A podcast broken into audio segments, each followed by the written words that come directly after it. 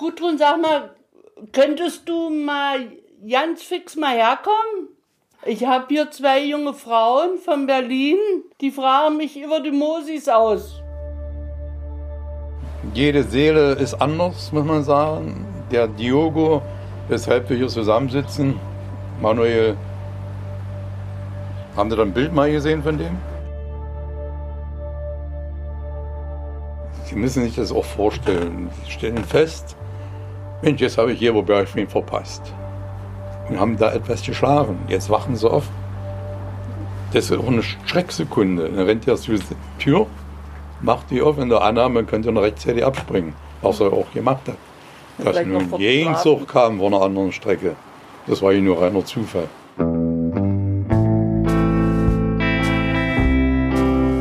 Der Fall Diogo. Ein Podcast der Berliner Zeitung. Von Anja Reich und Jenny Roth. Folge 4. Eine besondere Beziehung. Was bisher geschah. In der letzten Folge haben uns eine ganze Reihe von Gesprächspartnern abgesagt. Und zwar all jene, die glauben, dass Manuel Diogo von Neonazis ermordet wurde. Dafür haben wir Marquardt Michel besucht, den Lokführer, der damals die Leiche von Manuel Diogo auf den Gleisen fand. Er ist überzeugt davon, dass es ein Unfall war und erzählte uns, dass die Kripo auch schon bei ihm war. Der habe er dasselbe erzählt. Er hat sich sehr genau an diese Nacht 1986 erinnert. Wie das sein kann, 34 Jahre später, wie Erinnerung funktioniert, hat uns ein Gedächtnisforscher erklärt.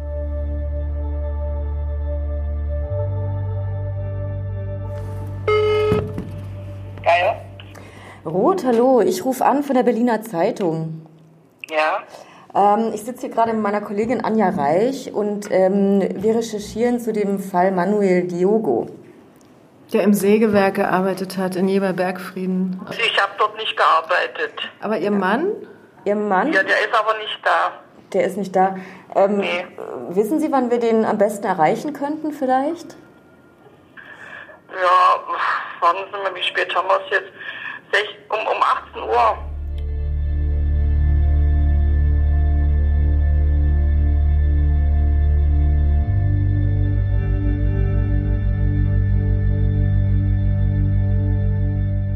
Günter Geier ist der ehemalige Werkleiter des Sägewerks, in dem Manuel Diogo arbeitete und der Mann, von dem uns Heimleiter Nitze in Jeberbergfrieden schon erzählt hat. Der Einzige, der darüber über ihn hier vielleicht etwas erzählen könnte, wäre unser alter Betriebsdirektor, der Geier. Ne?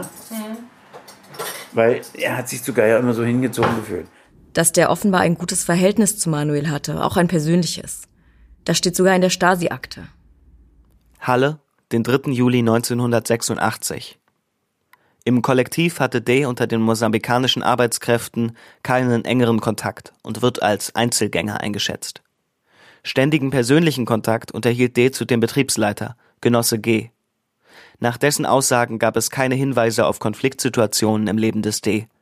Charakterlich wird D als ruhig und höflich auftretend eingeschätzt, wobei aufgrund seiner persönlichen Beziehung zum Betriebsleiter sein Auftreten von einem relativen Selbstbewusstsein geprägt war.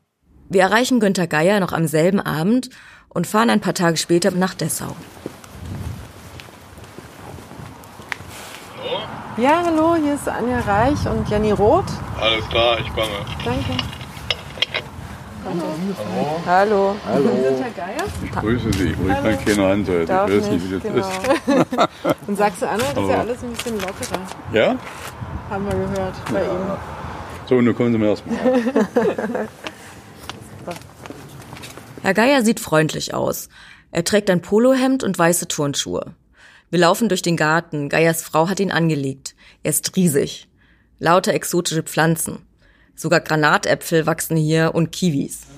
Wow, das ist ja hier ein richtiger Dschungel. Sind Sie der Gärtner oder Ihre Frau? Meine Frau hat da einen grünen Daumen. Oh ja, das kann man wohl sagen. Da musst du noch holen. Ja, ja. Hallo. Hallo. Nehmen Sie bitte Platz. Dankeschön. Wir setzen uns auf die Terrasse unter einen Sonnenschirm. Frau Geier serviert Trauben, die sie noch am Morgen geerntet hat, und macht in der Küche Kaffee und Tee. Herr Geier gibt uns schon mal einen kurzen historischen Abriss über das Sägewerk, das er leitete. Das war praktisch das Nadelholz. Werk. Und unten, das, alles, das war praktisch früher äh, für Laubhölzer gewesen. Ja. Und ich bin da rausgekommen eigentlich Anfang der 70er Jahre und habe den Rest mit aufgebaut. Wir hatten ja drei Gatter, hatten wir auch russische Monteure da aus Wolok da.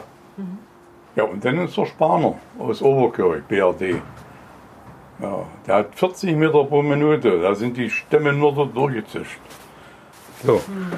Ah, haben sie eine kleine Einführung. Woran, worin bestand Ihr Job so? Was haben Sie so den ganzen Tag gemacht? Also mein Job bestand darin, dass ich früh um 6 Uhr angefangen habe, habe meine Runde gedreht, ob alles läuft und ob alles besetzt ist. Dann habe ich, naja gut, Polizei und nebenbei noch gemacht. Was sagt sie? Assis, wir hatten noch Assis. Die, Arbeitsunwilligen mussten die hatten doch Arbeitsplatzbindung. Ein Jahr, zwei Jahre. Wurde festgelegt vom Staatsanwalt. Assis heißt praktisch, also Asoziales Verhalten haben wir das genannt. Die Arbeitsscheuen. Frau Geier kommt auch aus der DDR. Daher kennt sie sich aus. Aber die Mosambikaner in Jeber Bergfrieden, die kannte sie nicht. Ihren Mann, erzählt sie uns, hat sie erst 1994 kennengelernt. okay, sie hatten die Assis und sie hatten ähm, äh, Mosambikaner, und die Vietnamesen. Die kamen. Die sind mehr aber im Bitterfeld gewesen. Super. Wann kamen denn die Mosambikaner zu Ihnen? Der, erst kam zu uns der Perowodschik, der Dolmetscher. Dann haben wir ein bisschen die Landschaft gezeigt und sind nun mal äh, in die Frischlinge reingefahren, die links und rechts neben das Auto dann standen mit ihren Mutter. Naja, es war abends spät schon. Und, nee, wir haben einfach sich gut miteinander sind wir ausgekommen. Und wann kam dann der Manuel? Der Manuel, der kam ja mit der ganzen Gruppe, denn, die wir hatten. Da. In, an, wie viel waren das? Vier oder 25? Ja, dann haben wir hier oben alles ausgebaut. Es war nicht kein, kein Hotel in dem Sinne, aber wir mussten zwangsweise selbst helfen. Haben wir auch alles selber gemacht dort oben. Und dann kam der, ja, das muss so im Herbst gewesen sein, September, Oktober nehme ich an. Und ja, dann wurden die aufgeteilt. Waren Sie mit am Flughafen und haben die abgeholt? Oder? Nee. Nö. Wo haben Sie die zum ersten Mal getroffen? Im Betrieb. Im Betrieb. Im Betrieb. Äh, naja, jede Seele ist anders, muss man sagen. Der Diogo, weshalb wir hier zusammensitzen, Manuel, haben Sie da ein Bild mal gesehen von dem? Haben Sie gesehen? Haben Sie eins? Ich auch. Ja, Wollen Sie die mal holen? Naja, ist ein bloß ein ich hole, ich hole. Hol's runter. Bring die Dame gleich mit, auf die er stand. Warum? Ja, das Bild. Das Bild. Eine Dame, auf die Manuel stand? Mal sehen, wen seine Frau da jetzt holt. Wenn sie drin im Haus nach Fotos sucht, erzählt ihr Mann uns von Manuel. Er schwärmt davon, wie fleißig er war. Irgendwie scheinen ihm die Erinnerungen nahe zu gehen. Er hat fast ein wenig feuchte Augen. Und das passt zu den Eintrag in den Akten. Ständiger persönlicher Kontakt stand da. Hohes Selbstbewusstsein aufgrund persönlicher Beziehungen. Wer das wohl aufgeschrieben hat und vor allem, was ist damit gemeint? Warum verstand sich der junge Mosambikaner so gut mit seinem Chef? Ne, der war gut. Dann konnten sie die Nacht wecken, komm, Manuel ran. Dann ist der gekommen und dann ist der Stapler gefahren. Also wir haben sie auch qualifiziert. Aber es gibt doch Seelen, die gesagt haben, also wir leben nicht um zu arbeiten, sondern wir arbeiten nur um zu leben. Der schönste Platz war immer in der Sonne. Und da haben sie viel Zeit zubringen können. Und wie war Manuel? Und Manuel, der stand da zur Sache, der hat gearbeitet. Ja. Ja, er war auch so ein bisschen, na, wie soll ich sagen, ein bisschen Außenseiter von dem Kollektiv. Diese ganze Geschichte mit dem Unfall passiert. Hm. Noch jemand, der Manuel als Außenseiter beschreibt. Und sein Anderssein irgendwie mit seinem Tod in Verbindung bringt. So etwas in der Art hatte ja auch Frau Mitsching, die Sägewerksarbeiterin aus Jeberbergfrieden, angedeutet. Das wäre eigentlich der Moment einzuhaken und genauer nachzufragen. Aber Frau Geier kommt schon mit den Fotos zurück. Zwei Stück. Ein kleines Passbild von Manuel und ein großes Bild von einer afrikanischen Tänzerin. Oh, wow. Was ist das? Auf die stand da, hat er wo Ja, die ja. gegeben, Das, das hatte, Bild? das Bild hatte mir geschenkt zum Geburtstag. Denn? Und die war auch in Deutschland? Nee, Wo? Einfach, wer, ich weiß noch wo, nicht, wo das wäre. wer weiß, wo es her hat. Mosambikanischer Star oder wie? Ja, ja, so ein Star aus Afrika. Und das hat er ihm geschenkt. Mir. Ja, äh, da waren wir noch nicht zusammen, weiß ich nicht. Und das hier unten ist. Das er- ist er. Das ist er, ja. Was hat er denn da für ein Hemd an? Er hat da so Schulterklappen. Ja, warum nicht? Aber ist jetzt nicht, sieht fast aus wie eine Uniform. Nein, so ein Hemd hatte ich früher auch, die gab es in der DDR. Nur zwischenzeitlich entsorgt. Geier legt die Fotos zurück auf den Tisch. Und wir kommen zum eigentlichen Thema. Manuel Diogos Tod. Die Nacht, als er starb. Man merkt, dass Geier sich schon lange nicht mehr mit der Geschichte auseinandergesetzt hat. Aber so langsam kommen die Erinnerungen dann doch zurück. Hat man ihm das damals erzählt, wie das passiert ist? Ja, ich habe den Nitze hingeschickt, damit er erstmal feststellt, ist es von uns einer. Kurz, Sie haben, also Sie wurden von der Polizei angerufen oder wie war das? Können Sie sich daran erinnern, die Situation, wie Sie davon erfahren haben? Könnte Polizei gewesen sein oder die Stasi sehr. Und Sie haben wahrscheinlich geschlafen oder waren es, weil es war ja mitten in der Nacht, oder? Na, früh wurde ich angerufen, erst, nicht nur noch. Okay. Auf Arbeit. Und daraufhin habe ich mir den Nitze geholt und gesagt, du fährst da mal hin, gucken, was los ist. Was wurde Ihnen erzählt? Können Sie sich daran erinnern? Dass der verunfallt ist, mehr nicht. So. Und daraufhin hat den der Klaus Nitze die Sache wahrgenommen und hat sich da vor Ort umgesehen. Und können Sie sich an Ihre Reaktion erinnern oder an Ihre, weiß ich nicht, ersten Gedanken, Gefühle so? Es ist doch erstmal ein Schock. Und da kommt ja nur auch mal eine Menge hinterher, wo dann Fragen gestellt werden. Welche Fragen? Welche Fragen? Naja, Fragen, die Sie auch stellen. Wie hat er harmoniert mit den übrigen? Ja, wie hat er sich auf Arbeit gezeigt? Wie ist man persönlich mit den Menschen klargekommen? Ja, das waren so die Dinge des Lebens. Und wissen Sie eigentlich, ob der allein unterwegs war oder ob andere äh, Mosambikaner mit im Zug waren? Soweit ich informiert bin, äh, waren vier Mosambikaner mit, die es auch nicht verpasst haben, in ihrer auszusteigen. Warum sie den nun nicht geweckt haben, weiß ich nicht. Er hat den, den Abflug verpasst. Und war das denn klar, dass das ein Unfall war? Oder gab es irgendwie Gerüchte, dass, dass er geschubst wurde? Na, das war damals war das eindeutig geklärt und es war ein Unfall aufgrund der Situation, verschlafen, Gegenzug. Ja, Der Werkleiter bestätigt also, was wir von anderen auch schon gehört haben. Damals hieß es, es war ein Unfall und kein Neonazi-Mord. Von der Mordtheorie hat er erst erfahren, nachdem wir den Termin mit ihm ausgemacht haben. Diese, diese Theorie, dass da so eine Neonazi-Bande mit unterwegs war, die haben Sie jetzt bis jetzt gar nicht gehört gehabt. Bis zu dem Video. nö, Den kannten Sie gar nicht. nö, so nicht. Ja. Ist ja auch nachgestellt, wa? Ja. Aber sind wir uns im Klaren. Und nachstellen kann man eine Menge und interpretieren auch in den Text. Also das ist mit sehr viel Vorsicht zu genießen, muss ich sagen. Und da wenn ich mich vehement sehe in so einer Darstellung, muss ich ehrlich Kennen Sie, sagen. da kommt ja in dem Film dieser Alberto Ibrahimo vor. Kennen Sie den? Nee. Weil er sagte, die sind befreundet gewesen und Manuel sei bei ihm gewesen. Und es war jetzt auf der Rückfahrt von ihm. War der mit in Jever, von dem Sie jetzt sprechen, Nee. oder wie? Nee, in Jever war der nicht, aber er behauptet, äh, also er sagt, er war mit ihm befreundet und war an dem Tag mit ihm zusammen. In Berlin.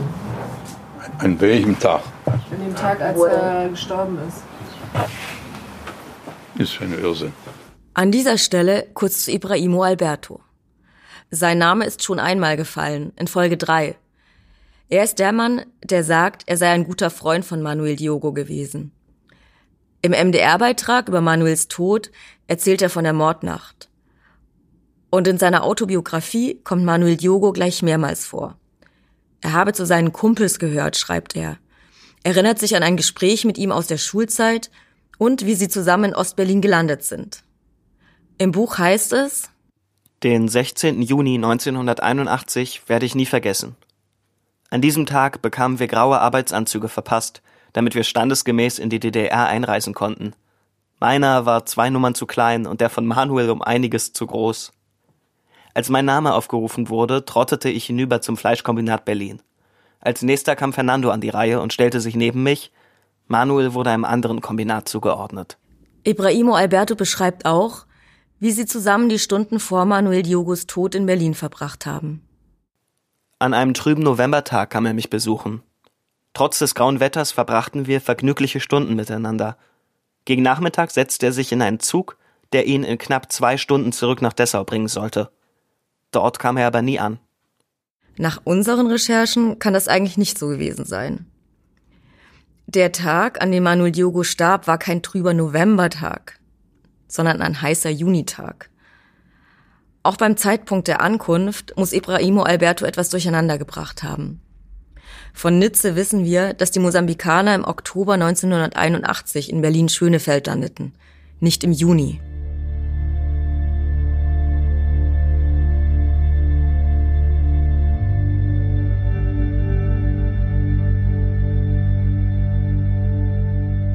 Eigentlich wollten wir Ibrahimo Alberto nach diesen Widersprüchen fragen.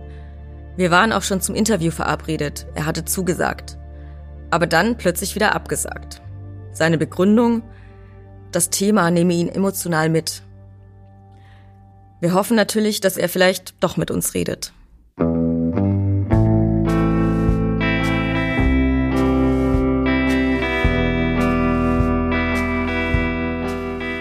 Aber jetzt sagt der Werkleiter, dass er den Namen Ibrahimo Alberto nie gehört hat. Also bevor er die MDR-Doku gesehen hatte. Ein enger Freund, der vom anderen engen Freund nichts weiß? Wenn wir Günter Geier richtig verstehen, schien er Manuel offensichtlich wirklich gut gekannt zu haben. Oft haben sie hier im Garten zusammengesessen und Bier getrunken, erzählt er. Also genau hier, wo wir jetzt auch sitzen. Günter Geier bekommt gleich wieder feuchte Augen. Dann erzählt er uns, dass Manuel ihn einmal sogar mit zu seiner Freundin nahm. Anja und ich sehen uns an. Die mysteriöse Freundin. Wir wissen von ihr aus der Akte. Da steht auch, die beiden sollen ein gemeinsames Kind gehabt haben. Seit mehreren Jahren unterhält der D intime Beziehungen zu S. Aus dieser persönlichen Beziehung ging ein Kind hervor und der D hielt sich in seiner Freizeit fast ausschließlich bei ihr auf. Das war auch am 29. Juni 1986 der Fall. Er wollte gegen 15.30 Uhr nach Dessau fahren und 22.30 Uhr wieder zurückkommen. Bekannt ist, dass er an diesem Tag in der Gaststätte Stadtgarten in Dessau zur Disco war und umfangreich Alkohol zu sich nahm. Die Freundin hieß Susanne. Das wiederum wissen wir aus einer anderen Quelle. Was wir nicht wissen, wer war diese Susanne? Was weiß der Werkleiter über sie und Manuel, über ihr Kind? Ach, erzählen Sie mal. Da kann ich nicht viel erzählen. Familie, der ist aufgenommen worden dort in der Familie und äh, In der Familie der Freundin. Also Der Freundin. nicht alleine gewohnt? Äh, nein, nein, bei in, bei Eltern, Eltern. ja. ja. Und ähm, wie alt war die damals? Das war so sein Alter. Susanne, oder? Mit, mit, Hieß die Susanne? ach, das weiß ich nicht. Also, so weit kann ich mich nicht erinnern. Susanne hieß. Und erzählen Sie mal, also äh, Äh, Manuel hat Sie damit hingenommen, hat Sie gefragt? Ja, ob ja, Sie ihn Du hast ihn wahrscheinlich hingefahren. Ich habe an. hingefahren. Ja, ihn dann bin ich im, mitgenommen. eben mal an Rossau vorbeigefahren nach Dessau rüber. Ja. Aber würden Sie dann sagen, Sie waren mit Manuel richtig befreundet? Also hat er dann auch erzählt von der Frau und überhaupt. Ich habe da nicht viel gefragt. Das war seine Sache, der Umgang mit der Familie und dem Mädel. Und ja, Tja, viel mehr wissen wir jetzt auch nicht über Manuels Freundin. Außer, dass es sie gab und Manuel zur Familie gehörte. Von ihr aufgenommen wurde. So hat es Günther Geier gesagt.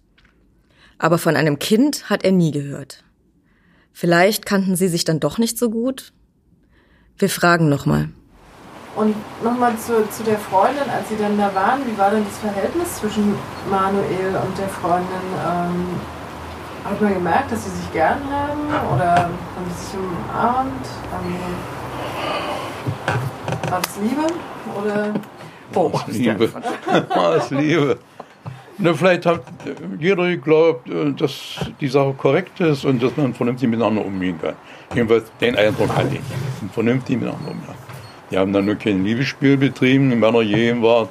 Ich war ja auch nicht so lange da. Ich meine, wenn ich da vielleicht maximal eine halbe Stunde war. Ja. ja.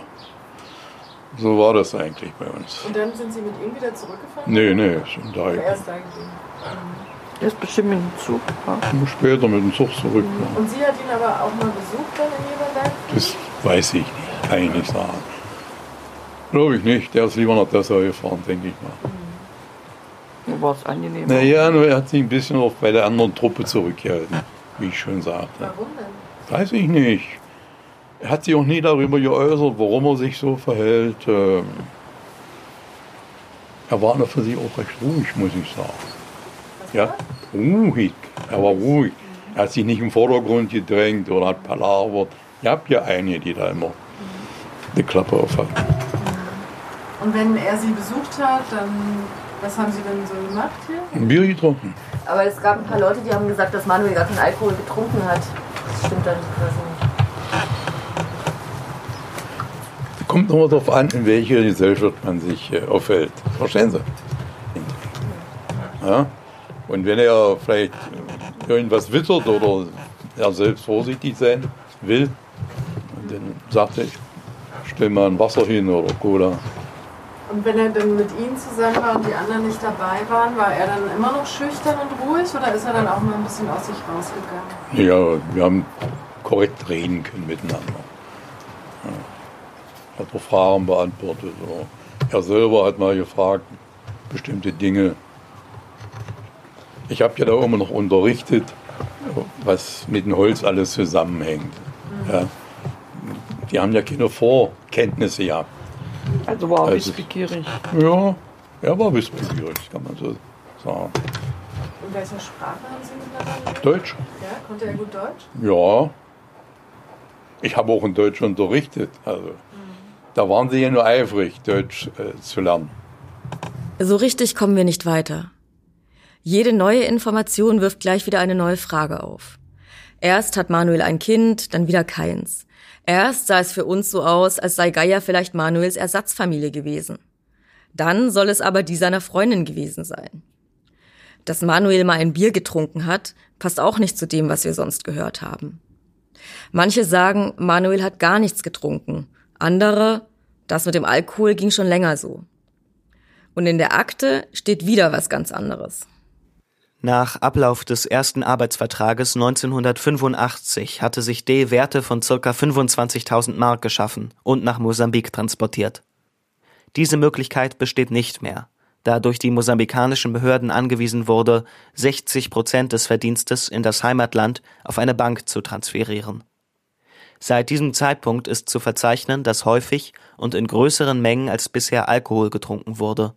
Die Arbeitsleistungen blieben trotzdem beständig. Hat er dann viel getrunken? Weil er soll ja ziemlich betrunken gewesen sein an dem Tag, als er, äh, als er gestorben ist. Also bei mir nicht, muss ich sagen. Ja, vielleicht haben sie auch nicht viel vertragen, weiß ich nicht. Hm? Hast, nicht. Aber äh, Sie müssen sich das auch vorstellen. Sie stellen fest, Mensch, jetzt habe ich hier Bergfried verpasst. Und haben da etwas geschlafen. Jetzt wachen sie auf. Das ist auch eine Schrecksekunde. Dann rennt er zur Tür, macht die auf in der Annahme, könnt ihr noch rechtzeitig abspringen. Was er auch gemacht hat. Dass nun vor Gegenzug kam von einer anderen Strecke. Das war ihm nur reiner Zufall.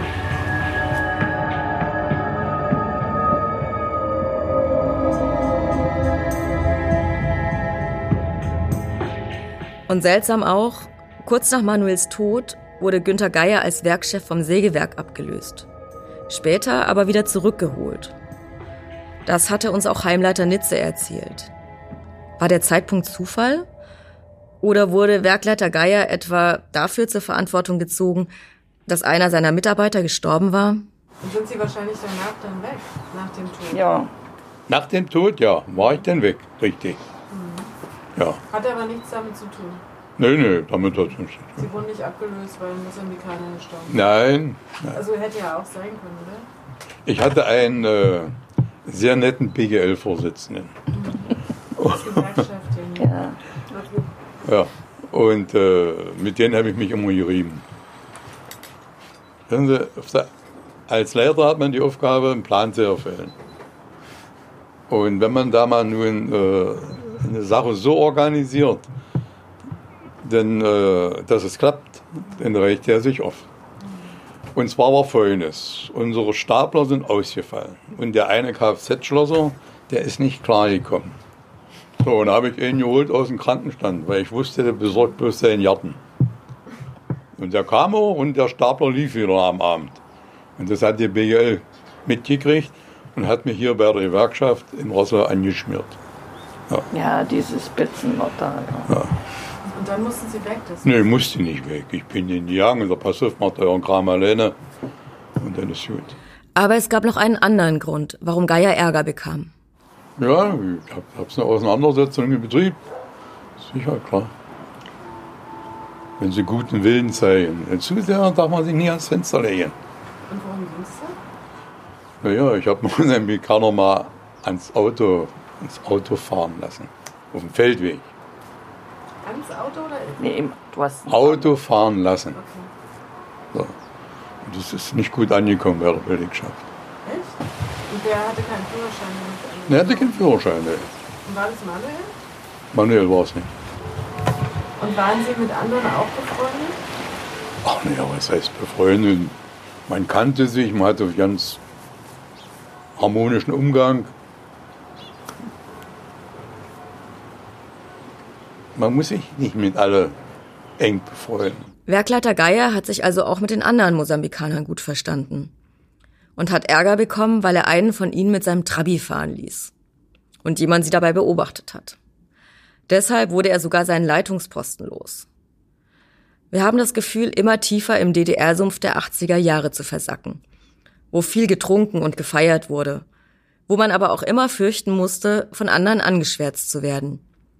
Und wo es nicht mal eine Trauerfeier für den verstorbenen Kollegen aus Mosambik gab. Gab es denn noch so eine Art Trauerfeier dann bei Ihnen im Werk? Nee, haben wir nicht. ist ja dann äh, nach äh, Überführt worden. überführt worden. Ja. Ganz schnell, ganz schnell oder wie lange hat das gedauert? Das kann ich nicht sagen. Das haben noch ganz andere Leute in der Hand genommen, äh, die Sachen zu organisieren. Das ist bestimmt nicht viel erzählt worden. Aber habt ihr keine Information? Da, Nee, solche nee. Informationen hat man nicht gekriegt. Und wer hat denn seine Arbeit übernommen? Im Werk? Ja, ich habe ja nur mehrere Leute. Auch, wir haben auch da wieder einen deutschen Dorf gesetzt, damit es weiterging. Ja. Man ist also schnell zur Tagesordnung übergegangen, hat einfach weitergemacht. Hauptsache, die Produktion läuft weiter. Kein Abschied, nichts. Auch Manuels Freundin Susanne hat Günther Geier nach Manuels Tod nie wieder gesehen. Er macht eine lange Pause. Irgendwie scheint ihm auch die Frage nahezugehen. Dann sagt er, er habe damals überlegt, ob er noch einmal bei ihr vorbeifahren soll. Es dann aber gelassen und später nichts mehr von ihr gehört.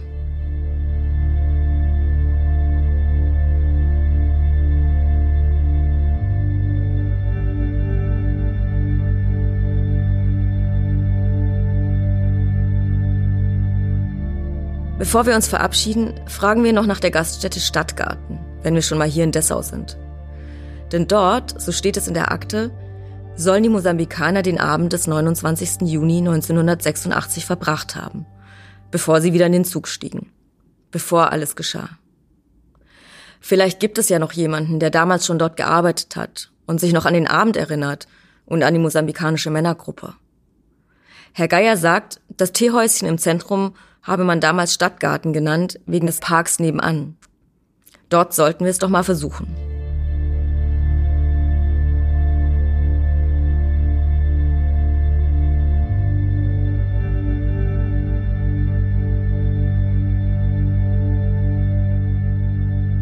Ein paar Minuten später sind wir im Zentrum von Dessau, parken vor einem Hochhaus.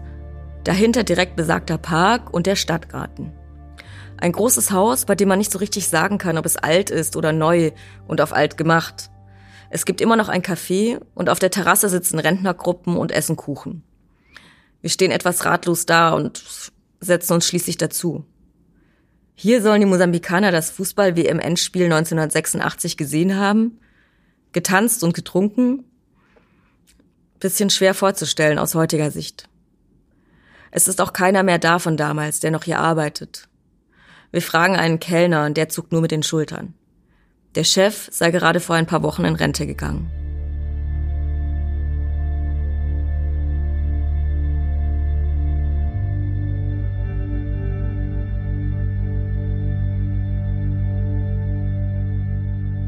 In der nächsten Folge Wer war Manuel Diogo?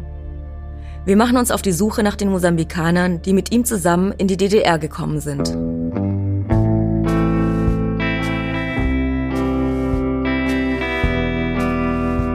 Der Fall Diogo. Ein Podcast der Berliner Zeitung. Von Anja Reich und Jenny Roth. Ton und Schnitt Sebastian Reuter. Sprecher Aaron Blank. Mitarbeit Irma Hausdorf.